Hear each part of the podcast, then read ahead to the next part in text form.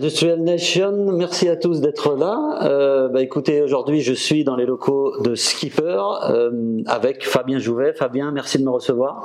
Merci à vous d'être venu jusqu'à nous, c'est avec plaisir qu'on me reçoit ici. Eh ben, écoute, on peut commencer peut-être par une petite présentation. Qui es-tu? Qui je suis? Ben, Je m'appelle donc Fabien Jouvet, j'ai 53 ans. Euh, je suis né en 68 euh, et je j'ai un fils qui a 28 ans qui s'appelle Camille, une fille qui a 25 ans, la semaine prochaine s'appelle Jeanne. Et je suis de mère dromoise et de père choix. D'accord, donc un pur produit euh, local. Pur produit local, ok. Comment t'es euh, es tombé dans le bain de la logistique en fait? Comment t'es arrivé à, à, créer Skipper On va parler de l'entreprise, mais euh, qu'est-ce qui t'a amené à la logistique? Oh, une, Avant tout une histoire familiale, parce qu'il se trouve que euh, ma famille est depuis, je suis la quatrième génération d'une entreprise de transport routier bien connu dans les années 80 de la vallée du Rhône. Euh, donc c'est mon arrière-grand-père, mon grand-père et mon père qui dirigeaient une, une entreprise de transport euh, assez importante au niveau européen. Euh, et suite au décès de mon père en 89, le, le groupe a connu des difficultés euh, et euh, le groupe s'est effondré en 92 et j'ai repris la filiale stockage du groupe de mon père, qui à l'époque s'appelait Debo Stockage Distribution. Debo étant le nom de ma mère, une entreprise qui était une une activité annexe au groupe de transport, euh, comme le font euh, toujours un peu les transporteurs, avec une optique euh, unique de remplir des camions. Et j'ai racheté cette entreprise qui faisait à l'époque 800 000 euros de chiffre d'affaires, qui employait 15 personnes, et que j'ai repositionné début 94 sur le marché de l'externalisation logistique avec la chance, on peut dire après coup, que de l'avoir repositionné au même moment où ce métier a pris son envol euh, en France et un peu partout dans le monde. Tu, tu peux nous parler un peu justement de, de, de ce métier et puis de, de Skipper aujourd'hui C'est quelle taille aujourd'hui euh, Comment vous êtes euh, organisé? Alors Skipper aujourd'hui, c'est trois entités, principalement trois marques. Une première qui s'appelle Skipper Logistique, qui a développé un concept d'externalisation logistique.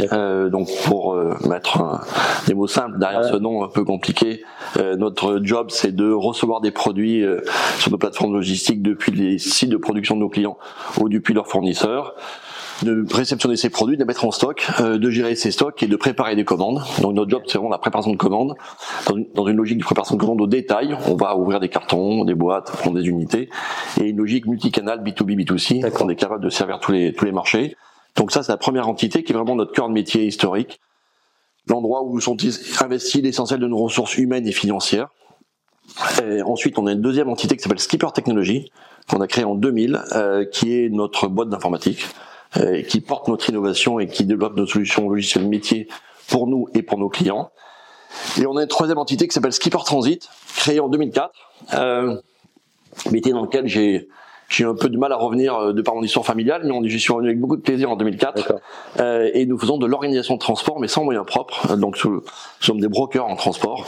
Et nous, vous travaillez euh, avec des, vous travaillez avec des. Nous avons des partenaires, des partenaires qui, qui soit, dans, soit avec des avions, des bateaux, soit avec des camions, soit avec des trains.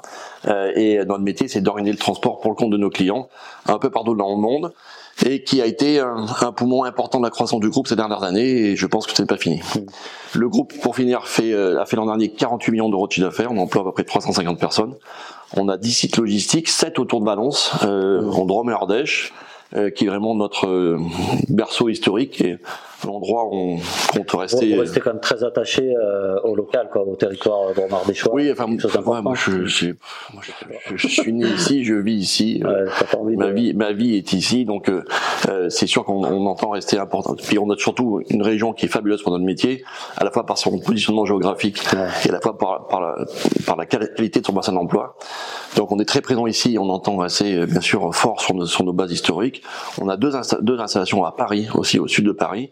Et euh, bien qu'on soit euh, ancré sur notre territoire, on a aussi euh, traversé l'Atlantique il y a maintenant 7 ans et on a ouvert une plateforme logistique à Atlanta aux USA avec une logique de pouvoir proposer à des sociétés françaises, mais aujourd'hui francophones, de pouvoir s'implanter sur le marché américain avec une solution d'organisation de transport et de logistique préparation de commandes appuyée sur une entreprise américaine, parce que c'est une vraie entreprise américaine, mais avec un management européen, français. Donc sans barrière culturelle. Euh, alors Fabien, une autre question que je voulais te poser dans l'approche, euh, dans l'approche un peu euh, logistique et notamment dans la façon dont vous travaillez, euh, tu avais évoqué le, le, sujet quand on préparait l'entretien de slow logistique.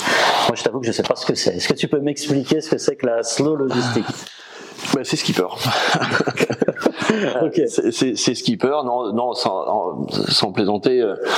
en fin de compte, le, on, a lancé depuis depuis maintenant un an ce concept de, de, slow logistique qui est pour nous la manière d'envisager notre monde de la logistique du transport de manière plus éclairée et plus raisonnée et, et, et dépasser un peu le simple concept de, de, de, de transport décarboné ou d'écologie associée à nos métiers mais sur un modèle de responsabilité beaucoup plus large. Euh, j'ai toujours voulu être le patron d'une boîte responsable, euh, et euh, je le répète assez souvent, mais pour moi, un patron de boîte responsable, c'est quelqu'un qui qui gère une boîte qui arrive à, à gagner des ronds, euh, mmh. qui prend soin des gens qui l'entourent, en interne ou en externe, et, et, qui prend soin également euh, de son ancrage territorial, de son territoire et plus largement son, son l'environnement.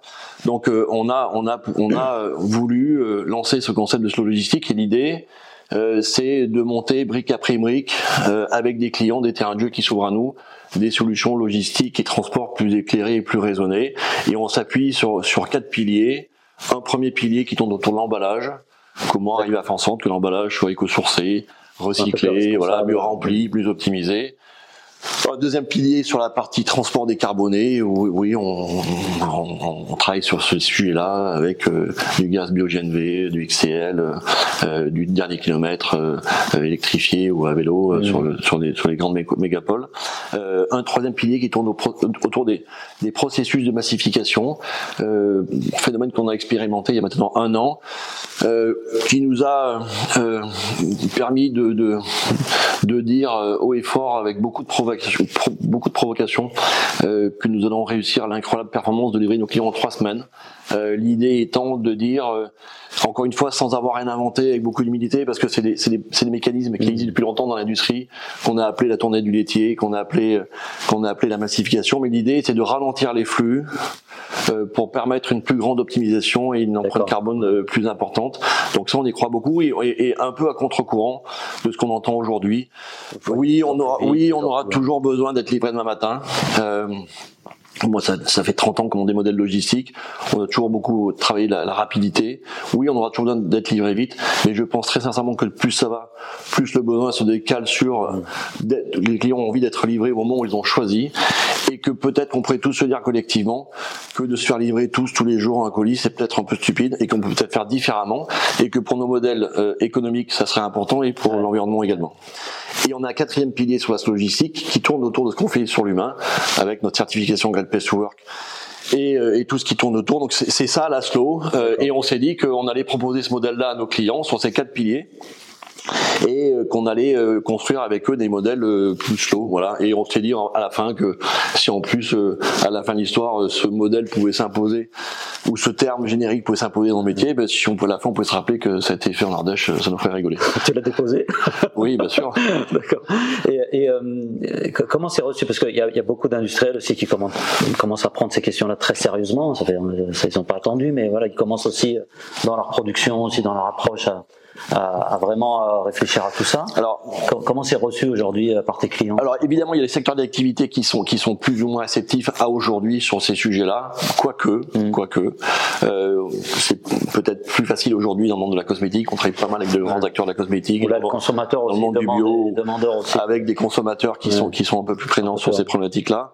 Euh, mais mais euh, né, néanmoins, il y a aussi un autre facteur, c'est que les les, les nouveaux euh, patrons supply chain en charge de personnes logistiques, y compris dans l'industrie euh, française. On commence à voir arriver des trentenaires euh, qui, sont, qui sont sensibles à ces, à ces, à ces logiques-là, euh, et en tout cas qui, qui, qui nous confortent dans notre, notre stratégie au niveau de la slow logistique. En 94, tu reprends la, la boîte familiale, là, tu, tu, tu, développes un peu toute cette partie, et j'imagine que toi, tu as assisté en, en témoin direct à l'explosion du e-commerce, à, à toutes ces choses-là qui font que la logistique aujourd'hui, c'est devenu quelque chose de il y, a, eu. Euh, est-ce que tu partages cet avis quand je dis que euh, on voit des entrepôts un peu euh, grossir un peu partout avec des géants mondiaux? Est-ce que tu as. C'est quoi ton regard sur l'évolution de ce métier là ces dernières années? D'abord, c'est un métier fantastique. Euh, ça, c'est un métier fantastique parce que euh, par la pluralité des clients qu'on rencontre et des et des, et des, et des problématiques qu'on doit qu'on doit solutionner. Et ensuite, oui, évidemment, moi, je, je suis je, je suis sur ce métier euh, début 90. Euh, il y a eu une, une vraie explosion de ce métier depuis euh, depuis 30 ans. Et je crois qu'à la fin des années 90, les entreprises sont vraiment euh, pris conscience de l'importance mmh. de la logistique et de la supply chain dans son, dans son intégralité, et que c'est devenu au centre de préoccupation de tout le monde un vrai outil d'optimisation pour les boîtes, et aussi un vrai outil de différenciation. Donc bien sûr, après c'est enchaîné avec l'avènement d'Internet et du commerce, une accélération de ces flux. Euh, et qui fait que je pense ce métier euh, depuis 30 ans a pris beaucoup d'essor et, euh, et donc il est toujours un métier d'avenir euh, fortement. Alors il y a beaucoup d'innovations, on, enfin on, entend, on entend parler de pas mal de startups qui se créent sur ce secteur-là. Je crois que discuté dernièrement avec une startup dans le domaine du transport maritime qui avait développé un logiciel très spécifique pour les, les, les, les transporteurs maritimes. Euh, euh, toi, tu as, tu as monté aussi une structure qui porte en innovation autour de l'informatique, en fait, la technologie. Mmh. Est-ce que tu peux nous expliquer un petit peu euh, ce que tu as derrière la tête par rapport à ça? Comment une boîte de logistique arrive à, à finalement à devenir un peu euh, développeur aussi de logiciels? Alors, une, une, des marques de fabrique de, de Skipper, mais depuis toujours, euh, est, toujours été d'avoir une approche un peu décalée de notre métier, soit en logistique ou en transport. Euh, décalage parce que l'on est, euh, mais aussi par les outils qu'on utilise. Donc c'est vrai qu'on a toujours beaucoup misé sur les systèmes d'information et l'innovation depuis le début. Mes dix premières années de carrière ont été consacrées exclusivement euh, au développement de solutions logicielles, d'investissement en systèmes d'information. Euh, et euh, qui a vu le, qui, a donné le jour en 2000 à notre solution baliseo.com, qui était au départ euh, un, un, outil uniquement pour faire du tracking de commandes, qui peut paraître un peu basique aujourd'hui, mais qui à l'époque était très innovant, sous un concept un peu novateur, parce qu'on pouvait suivre les commandes dans l'entrepôt et aussi dans le flux de transport, quel que soit le nombre de partenaires qu'on a en face de nous. Donc, et on a déployé pas mal de solutions logistiques, et c'est vrai que depuis, comme tous les métiers du monde, la logistique euh, subit la transformation, la transformation digitale, se fait digitaliser, plein de nouveaux entrants arrivent. Et c'est c'est bien parce que c'est ça bouge et c'est un métier qui ne fait que manipuler de l'information et qui a pendant très longtemps été en retard aussi de, de, de, des systèmes d'information donc euh, c'est bien. Et, et on, a, on, avait échangé euh, il y a quelques temps justement sur ça. Et je me rappelle qu'à l'époque tu me parlais beaucoup de données, de data que vous euh, accumulez euh, et que aujourd'hui vous cherchez à remettre à disposition de vos clients. C'est quoi un peu la démarche autour de toutes ces données que vous avez aujourd'hui? Déjà quel type de données une boîte logistique collecte? Et comment ça peut être utile à un client euh, Alors, qui travaille avec vous? Nous, ça fait maintenant 20 ans qu'on travaille la data, euh, euh, parfois de manière modeste, mais en tout cas mm. qu'on travaille la data et qu'on propose à nos clients euh, la mise en valeur de ces informations euh, au travers de Baliseo. Qu'est-ce qu'on collecte comme information bon, On a aujourd'hui euh, on a tout le flux de commandes, une bonne connaissance des flux commandes, des flux produits vendus aux, clients. Et, et, on a on a commencé à investir il y a deux ans plus sérieusement sur la data. Euh, en embauchant nos premiers data scientists chez Skipper, en constituant l'infrastructure data warehouse en mesure de pouvoir recevoir nos data euh, et pouvoir les, les, sécuriser. Et on a pour ambition euh, à moyen terme de, de, travailler sur deux axes. Un, de pouvoir arriver à faire en sorte que la data contribue encore plus largement à notre modèle économique, euh, ce que j'y crois profondément, mais aussi rentrer dans plus de prédictifs et essayer de, de, de mieux prévoir à la fois pour nos métiers à nous et aussi pour nos clients. Pour nos clients. Euh, c'est quoi, ta vision de l'évolution de ce marché euh, Ça va très très vite. En fait, hein, c'est un, métier, c'est des métiers qui bougent très vite. Euh, bon, ça, ça, fait très prétentieux de dire j'ai une vision sur le marché, mais, Comment, comment, tu vois l'évolution de ce business là dans les, les années qui viennent? C'est voilà toujours des questions très enfin voilà moi ce que ce que je, je peux te dire c'est que euh, j'ai eu la chance d'être élevé par un des pionniers du métier du transport quand j'étais petit donc j'ai vu, j'ai vu l'évolution de mon père, j'ai vu, j'ai vu l'évolution du marché des transports. Début, début 60, euh, un mouvement d'externalisation se fait sur les transporteurs, euh, puis ça s'amplifie, ça s'amplifie, ça s'amplifie. Euh, c'est un peu ce que j'ai me semblé avoir connu quand j'ai démarré. Puis au bout de 30 ans, ça a commencé à, ça a commencé à se concentrer. Donc je pense que les mouvements de concentration vont s'accélérer dans ce dans ce domaine d'activité. et je pense que le, que le nous, on a pris une logique multicanal, on n'est pas un pure player B2C et, et on est vraiment sur une logique B2B, B2C. Et je pense que ces deux mondes se rencontreront demain. Parce qu'il me semble, en tout cas à mon sens, que monter des organisations logistiques capables de traiter l'ensemble des flux pour nos clients euh, est plus efficient. Voilà. Et après, on, probablement qu'on on, passera pas outre les effets de la mondialisation. Et, justement, dans tes clients, tu as, aussi des industriels, hein, des gens qui fabriquent, qui, qui, qui ah, vendent. C'est essentiellement d'ailleurs des industriels. Ouais, enfin, je voulais pas dire, on a, on a vraiment deux grands secteurs d'activité qui sont représentés chez nous. L'industrie, euh, ce qui, qui est vraiment notre, là aussi notre terrain de jeu historique, euh, avec de, grands noms qui nous accompagnent depuis très longtemps, euh, et on est, où on est à l'aise, et, et aussi le monde de la cosmétique euh, depuis une dizaine d'années. Et, justement, dans l'industrie, c'est la mode en ce moment de parler de relocalisation, de, de, de, de tout un tas de choses euh, autour de comment est-ce qu'on redevient souverain sur notre industrie dans, dans ce pays. Euh, comment tu penses qu'une entreprise comme Skipper, avec ce qu'elle peut offrir, peut accompagner ce genre de, de, de mutation, de, de changement de donne dans le secteur industriel? Ben nous, on est, on est dans nos métiers très souvent euh, à grande proximité des usines de nos clients. Euh, euh, donc ça marche aussi quand les, quand les flux euh, amont euh, de livraison viennent de, de l'étranger, mais on, est toujours très présent euh, aux côtés des industries. Et, et, et moi, je, je, trouve que l'approche du tissu industriel local avec des, des entreprises industrielles costauds et, et, des solutions logistiques à proximité et capables de pouvoir les accompagner dans la croissance est, est un bon modèle. C'est un point fort. Ok, alors il y a un autre sujet euh, dont je voulais parler avec toi. On est ici euh, sur le campus, euh, le campus Skipper. vous êtes aussi depuis plusieurs années, il me semble, Great Place to Work. Alors c'est un mhm. titre, ok, machin, mais c'est quand même un signe que, en tout cas, tu, tu, tu affiches, vous affichez vers l'extérieur que chez Skipper, on, on, prend soin des collaborateurs. Est-ce que tu peux nous en parler? Bon, je vais peut-être vexer des gens de la logistique, mais c'est pas quelque chose. on attend ça de beaucoup des startups, tu vois, de ce genre de, de, de boîte. Comment tu, c'était quoi ta démarche ouais, alors, Et pourquoi vous avez euh, il, il, faut il faut pas il faut pas blâmer le secteur de la logistique par rapport aux startups parce que hmm. la logistique existe depuis 30, 40, 50 ans, les startups depuis 3 ans, parfois les, donc parfois il est parfois plus simple au début donc euh, euh, voilà donc c'est voilà que te dire là-dessus? Moi, j'ai euh, deux, deux, deux, deux trucs forts. C'est un, j'aime les gens. Voilà. Mm. ça, c'est un truc qui m'anime depuis très longtemps. et deux, je trouve que le, le monde du travail, ce lien social est important à mes yeux qu'on travaille tous entre 35 heures et plein d'heures par semaine et que si, si, si, pour s'y emmerder c'est quand même un peu con euh, donc je, je voilà j'essaye de faire en sorte qu'on soit bien en quotidien ici et, et je pense qu'aussi c'est c'est un, un facteur important pour les nouvelles générations euh, dans le monde du travail. Euh, donc c'est vrai qu'on a toujours fait beaucoup de choses autour de l'humain chez Skipper. Euh, et aussi parce que j'ai la faiblesse de croire que si mes skippers sont heureux probablement que mes clients le seront aussi. Et voilà donc on a fait beaucoup de choses là-dessus depuis longtemps on a euh, notamment euh, travaillé, on travaille beaucoup l'intégration, on travaille beaucoup l'accompagnement, on fait beaucoup de mobilité. 12% euh, de nos équipes changent de job chaque année. Pour moi, un marqueur fort de, de, l'esprit skipper. Et on a ce B-skipper non défini, indéfini, mais connu par tout le monde ici, hmm. et qui est un socle de valeurs sur lequel notre collectif s'appuie. Je suis un patron du collectif, je crois au collectif et donc j'essaie d'animer ce collectif du mieux possible.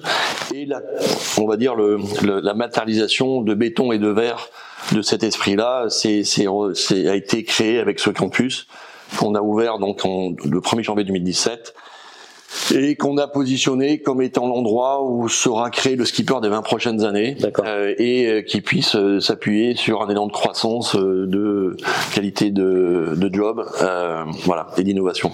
Comment comment cette, ces, prix que vous avez gagnés la Great Place to Work qu'est-ce que ça va apporter en fait aujourd'hui à l'entreprise? Est-ce que tu as bon j'imagine qu'en interne aussi participer à ce genre de, de de concours entre guillemets, euh, c'est quelque chose aussi qui va motiver les équipes. Mais est-ce que tu as vu un impact sur euh, sur le recrutement, sur la, des collaborateurs? Ce qu'il faut pas oublier sur ce sujet, c'est qu'on n'a jamais fait ça et je, on ne fera jamais ça pour s'accrocher des médailles sur le euh, et on fait avant tout, on fait ça avant tout pour nos équipes et pour le quotidien de nos, équipes chez Skipper. il se trouve qu'on a fait pas mal de choses et, cette, cette, cette certification Great Place to Work te permet, via un questionnaire anonyme, euh, d'avoir un bon retour, bon retour d'information sur ce qui va, sur ce qui va moins bien, sur ce qui faut être amélioré au regard de, de, tes équipes. Et donc ça a été euh, pour nos équipes du développement humain un super driver euh, pour arriver à analyser et, et, et focuser nos, nos, nos plans d'action sur là où il fallait le, le faire. Donc ça, c'est la, première priorité, euh, faire en sorte que, bah, que ça nous permette d'améliorer euh, le quotidien de nos skippers, et on, reste campé sur cette position. Euh, et donc notre, on a été trois fois certifié, on, est rentré depuis l'an dernier au palmarès des 30 meilleures entreprises françaises sur ces sujets-là qui entre parenthèses euh, nous a permis euh, avec satisfaction de positionner une boîte choses dans un palmarès euh, où il y avait plutôt des boîtes du digital et du conseil et plutôt à Paris. Donc on était on n'était pas mécontent de, de, de, ce pied de nez. Et bien entendu, ça vient consolider notre marque employeur auquel on est très attaché. Nous on a deux on a deux vraiment deux objectifs au quotidien. Un euh, euh, satisfaire nos clients, en accueillir de nouveaux, et satisfaire nos équipes et en accueillir de nouvelles. On a besoin de talents pour accompagner la croissance. Nous faisons de la croissance depuis longtemps, nous continuerons à en faire, et donc on a besoin de, de gens pour nous accompagner. Donc évidemment que, que Great Place to Work est aussi euh, fin et comme une cerise sur le gâteau, une capacité pour nous de bah, de, de, de, montrer qui on est, parce que c'est on est autour, c'est aussi une vitrine pour nous de montrer que dans la logistique, dans le monde du transport, euh, il y a aussi des boîtes qui envisagent ce métier-là de manière différemment et qui peuvent proposer de, des carrières intéressantes. Et, et, du coup, euh, en termes de recrutement, est-ce que tu avais un, euh, vous avez beaucoup d'offres en cours, vous recrutez beaucoup, j'imagine. Ouais, alors, alors, nous, on a fait, on a, la croissance s'est sensiblement accélérée depuis 4-5 ans. Donc on recrute 50 personnes par an. 50 personnes par an. Euh, depuis depuis quelques années. Donc on, on, a on a toujours en permanence pas mal de postes ouverts. Euh, voilà, donc on a, oui, on a, on a pas beaucoup de postes ouverts et on recrute assez régulièrement et on, on a une style de recrutement très efficace euh, sur ces sujets-là. Fabien, merci beaucoup. Euh, Qu'est-ce qu'on peut retenir de notre entretien qui te paraît un message euh, important à faire passer euh, donc à notre audience de, de dirigeants de PME industriels? Euh, Qu'est-ce qu'on peut faire passer comme message? Mais simplement que sur notre territoire, on est quand même pas mal, hein, comme tu, tu, tu, pourras le voir. Donc euh, venez, venez sur notre territoire, parce qu'on y, on, y est bien. On est, à, on est à deux heures de Paris, une heure d'un aéroport, et, et, la vie est, est, simple et le business euh, aussi. Donc ça, c'est peut-être le premier message que j'aurais faire passer. Et après, j'aurais un deuxième message, mais là qui, qui, qui là j'enlèverai ma, ma casquette de skipper, mais qui est plus sur mon métier, sur le, sur l'importance euh, aujourd'hui su et connue par tout le monde de nos métiers logistique euh, dans l'environnement industriel, qu'il ne faut jamais opposer le modèle d'internalisation au modèle d'externalisation, parce que les deux modèles fonctionnent, que ça marche en interne ou en externe, mais que toutefois ce, ce modèle d'externalisation depuis une trentaine d'années s'est largement affirmé avec des, des, formations et des moyens propres et que, et que ça permet à nos clients industriels d'avoir un ensemble de, de, valeurs ajoutées euh, dans leur métier et surtout leur permettre de, de continuer à se concentrer sur leur métier euh, en nous laissant le plaisir de s'occuper de, de, leur commande, de leur transport. Voilà. Merci beaucoup Fabien. Chers amis Industrial Growth, vous nous retrouvez sur toutes les plateformes de podcast. Pensez à nous mettre un petit like euh, sur Apple Podcast notamment. Et puis je vous dis à très bientôt.